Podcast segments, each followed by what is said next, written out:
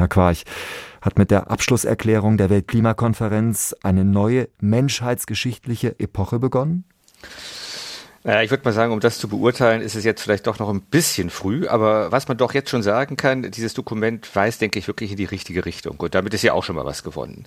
Ob sich dann halt die Weltwirtschaft, die Ölindustrie, die OPEC-Staaten und am Ende auch wir alle, ob wir uns dann wirklich auch in diese richtige Richtung bewegen, das steht natürlich auf dem anderen Blatt. Dafür ist mit Sicherheit noch eine ganze Menge Arbeit nötig.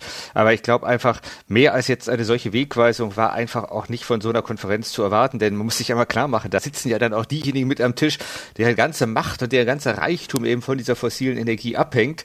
Also ich würde sagen, so ein Kompromiss mit Signalwirkung, das ist schon mal wirklich ein Erfolg. UN-Generalsekretär Antonio Guterres beklagt trotzdem, dass sich die Staatengemeinschaft nur eben auf diese Abkehr, nicht aber auf einen Ausstieg aus fossiler Energie verständigt hat. Ein komplettes Ende von Kohle, Öl und Gas sei aber notwendig, um das Ziel zu erreichen, die Erderwärmung auf 1,5 Grad zu beschränken.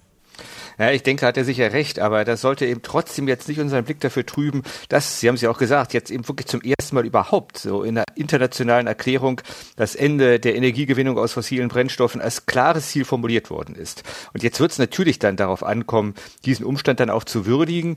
Und ich finde so als die positive und auch ermutigende Essenz der COP28-Verhandlungen herauszuarbeiten, so wie es eben auch Frau Baerbock tut, wenn sie eben das Papier so deutet, als sei damit jetzt das Ende des fossilen Zeitalters beschlossen worden.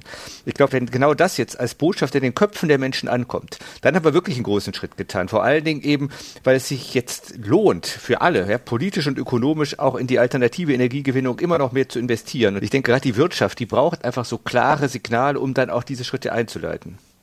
Umweltverbände sagen, die Abschlusserklärung von Dubai lasse zu viele Schlupflöcher, die es den Energiekonzernen am Ende dann doch erlauben würden, weiter fossile Rohstoffe zu ihren Gunsten auszubeuten. Mehr war also wohl nicht drin, oder? Naja, ich meine, man muss sich einfach auch klar machen, am Ende ist es dann ja auch an dem Punkt egal, was jetzt die Weltgemeinschaft beschließt, weil diese Gefahr besteht natürlich immer. Ich meine, es wäre ja wirklich auch naiv zu glauben, dass jetzt Länder wie Russland oder der Iran jetzt aus der Nutzung ihrer fossilen Brennstoffe aussteigen oder dass Energiekonzerne sich jetzt wegen so einem UNO-Papier plötzlich von Wölfen in Lämmer verwandeln. Also das wird nicht passieren, aber der Hebel liegt, glaube ich, eben auch woanders. Ja, der liegt nämlich da, wo das Geld investiert wird. Das ist auf der einen Seite Privatwirtschaft, auf der anderen Seite natürlich auch die Politik und vielleicht ist es ja auch kein Zufall, dass sich gerade zeitgleich eben zu der Abschluss Abschlusserklärung auch in Berlin die Ampelspitzen auf den Bundeshaushalt für 2024 einigen konnten, wo ja eine ganze Menge Anreize eben für die Energiewende drin sind. Ich glaube, das ist schon der richtige Weg. Ja? Hier müssen wir einfach die Ökonomie auch motivieren und mit in die Verantwortung nehmen, diese jetzt gegebenen Chancen tatkräftig zu nutzen. Ja, das wird aber nur gelingen, wenn auch die Industrie und die Verbraucher mitziehen.